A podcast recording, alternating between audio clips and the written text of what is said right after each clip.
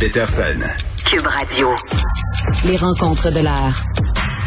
Léa Streliski et Mathieu Cyr. La rencontre Streliski-Cyr. Léa Mathieu, salut. Salut.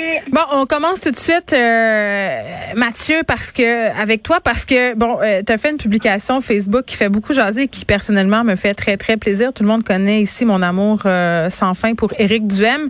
Euh, je veux mettre les gens un peu en contexte.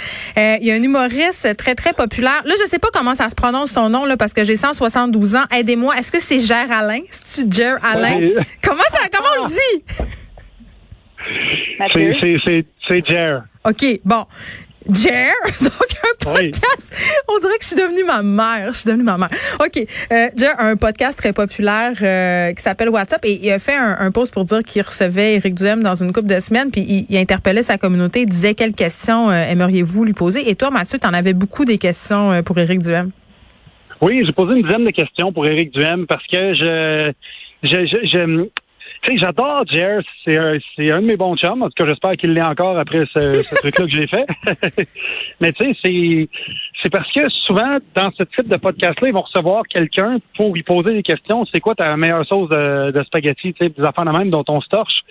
Et, et je trouve que Duhem, le personnage, je le trouve énigmatique parce que je ne sais pas. La dernière question, c'est à quoi tu sers? Et dans le sens que, je veux dire, le gars, le gars, il est visiblement, je pense qu'il est brillant. Il a un bac en sciences politiques, une maîtrise en administration publique, mais euh, je veux dire, il était, il était, euh, il était militant pour le PQ, le Bloc, le Parti conservateur, l'ADQ. Là, maintenant, je il pense qu'il aime beaucoup la lumière.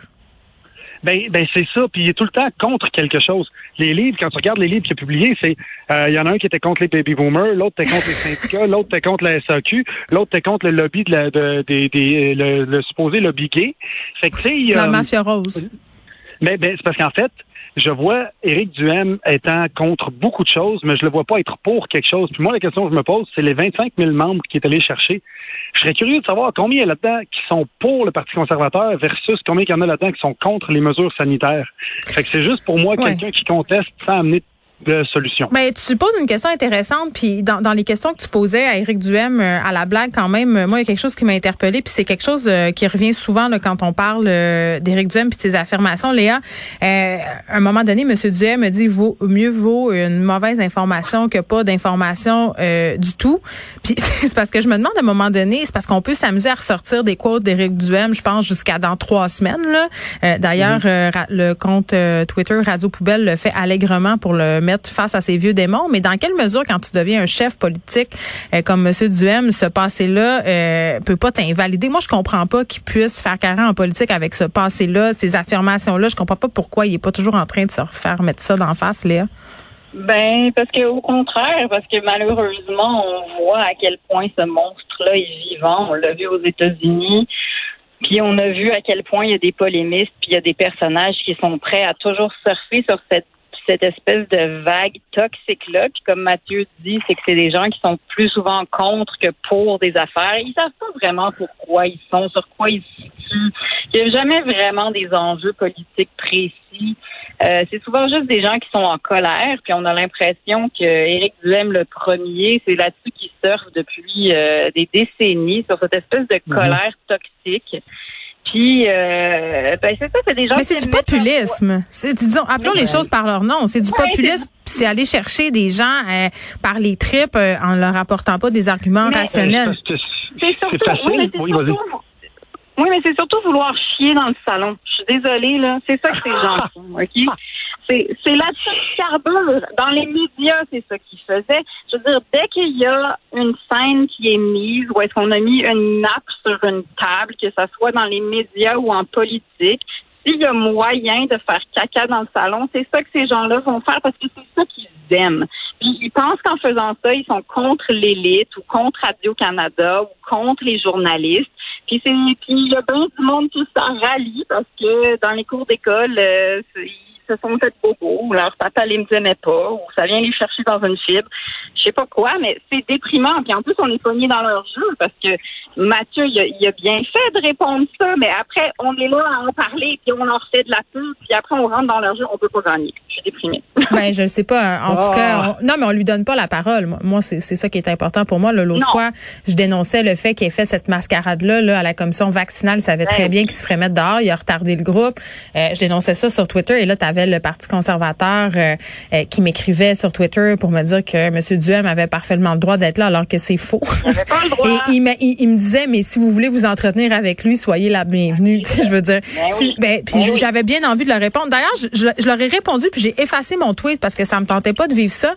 Euh, je, je leur ai répondu que j'allais jamais donner la parole à un homme qui a mis des photos de moi en bikini sur les médias sociaux en faisant Ah, des a- ça, oui en, en faisant des affirmations euh, complètement euh, démagogiques pour m'attirer des conglomérats de haine. J'ai vécu l'enfer pendant une semaine à cause d'Éric Duhem.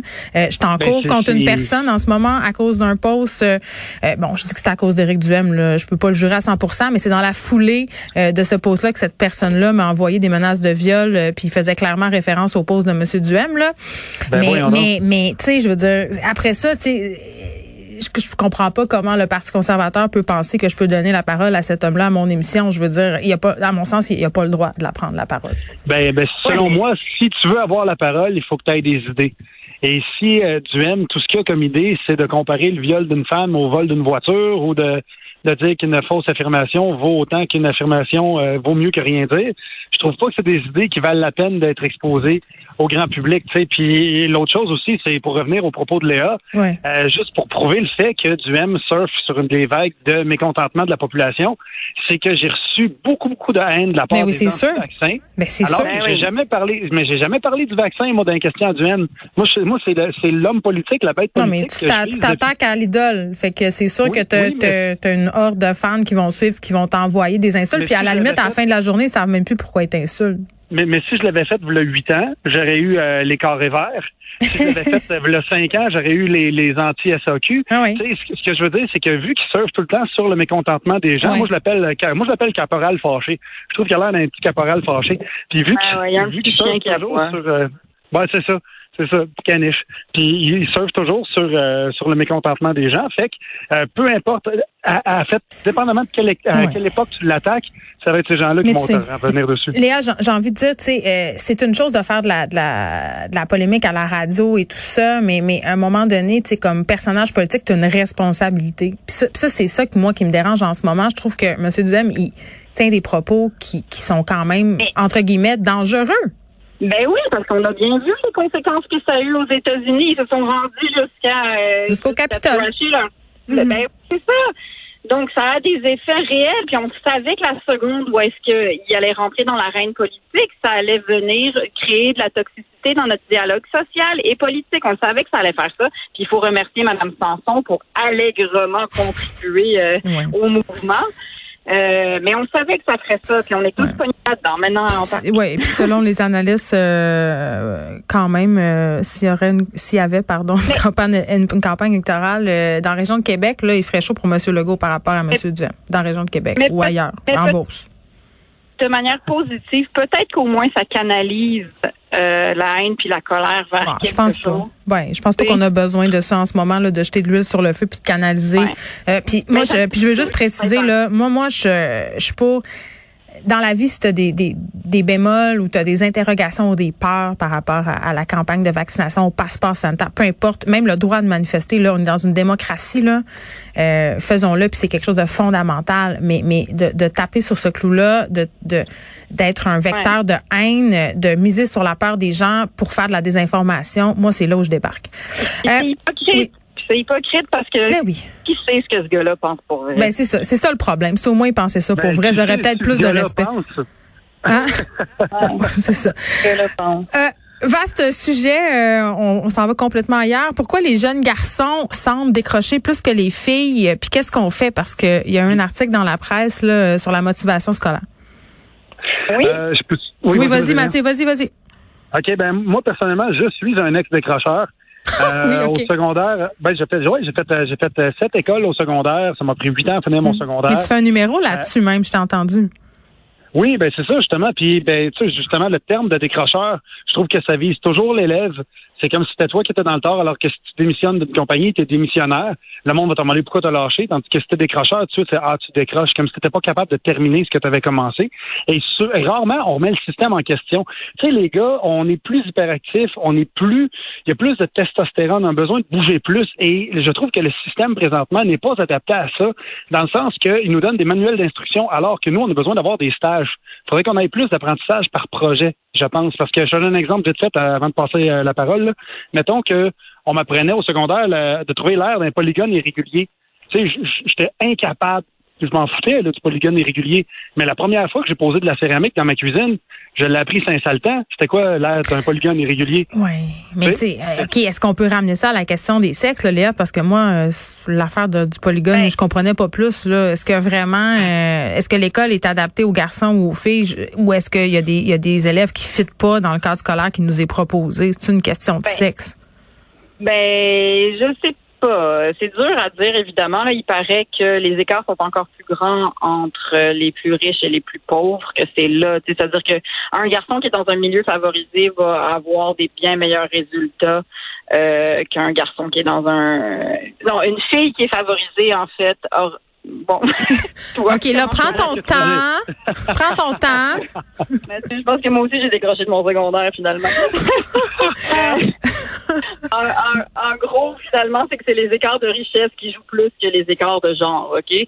Sauf que c'est vrai que dans les profils, euh, ben, j'ai l'impression que c'est plus des profils d'enfants, puis je le comprends ce que Mathieu dit, c'est-à-dire c'est vrai que dans, quand tu comprends pas quelque chose dans une théorie, c'est vrai que si tu as accès à de la pratique, plus très souvent, dépendamment de comment ton cerveau est fait, puis si tu as une mémoire visuelle ou si tu as besoin justement d'être dans le concret, ça risque de rentrer plus. Puis c'est sûr que notre école est à réformer. Pour, moi, j'élève deux garçons qui sont très, très différents, puis je le vois comment leur manière d'apprendre sont complètement différentes. Puis mm. pourtant, ils sont dans la même école. Tu sais, ben, ils l'étaient jusqu'à récemment. Mais Mathieu, tu en, en terminant, parce que là, je le dis parce que tu le dis dans ton dans le spectacle que j'ai vu ou dans le numéro que j'ai vu. Toi, là, tu parles de ton TDAH. Est-ce que tu penses pas que c'est plutôt lié à ça, le fait que l'école soit très peu adaptée pour les gens qui ont des troubles de déficit de l'attention?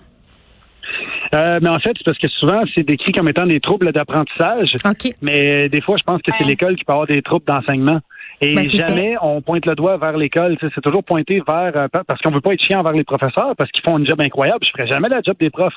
Tu sais, d'apprendre à quelqu'un quelque chose contre son gré juste parce qu'il a cet âge-là puis il habite dans un quartier. C'est complètement débile. C'est comme si quelqu'un cognait chez vous, hey, tu vas apprendre la flûte parce que tu as 32 ans, tu habites sur le plateau.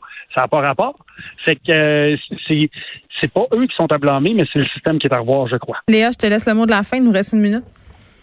Euh, ben, je dirais sincèrement qu'il va falloir qu'on s'y attarde parce que si on revient à notre premier sujet, c'est que c'est les garçons de 14 à 17 ans qui décrochent le plus. Hein. puis après, mhm. ben, tu en vas dans le monde, puis peut-être que tu arrives à trouver une job au début, puis surtout en ce moment, il y a de la grosse pénurie de main-d'œuvre, fait que les jeunes sont plus capables de se trouver une job qui va leur donner un 400 pièces par semaine. Puis là, ils pensent que c'est beau, ils sont rendus dans la vie, tu sais. mais non, mais c'est vrai, mais sauf qu'après, c'est long la vie après. Puis tu sais, c'est un niveau d'ignorance euh, sais que tu n'es pas capable de lire convenablement, ben, à un moment donné, ça a des effets sur ta, mm. sur, ta participation à la démocratie. Tu vas à la manif anti-mesures sanitaires. Ben, c'est ça. Oups, mais OK.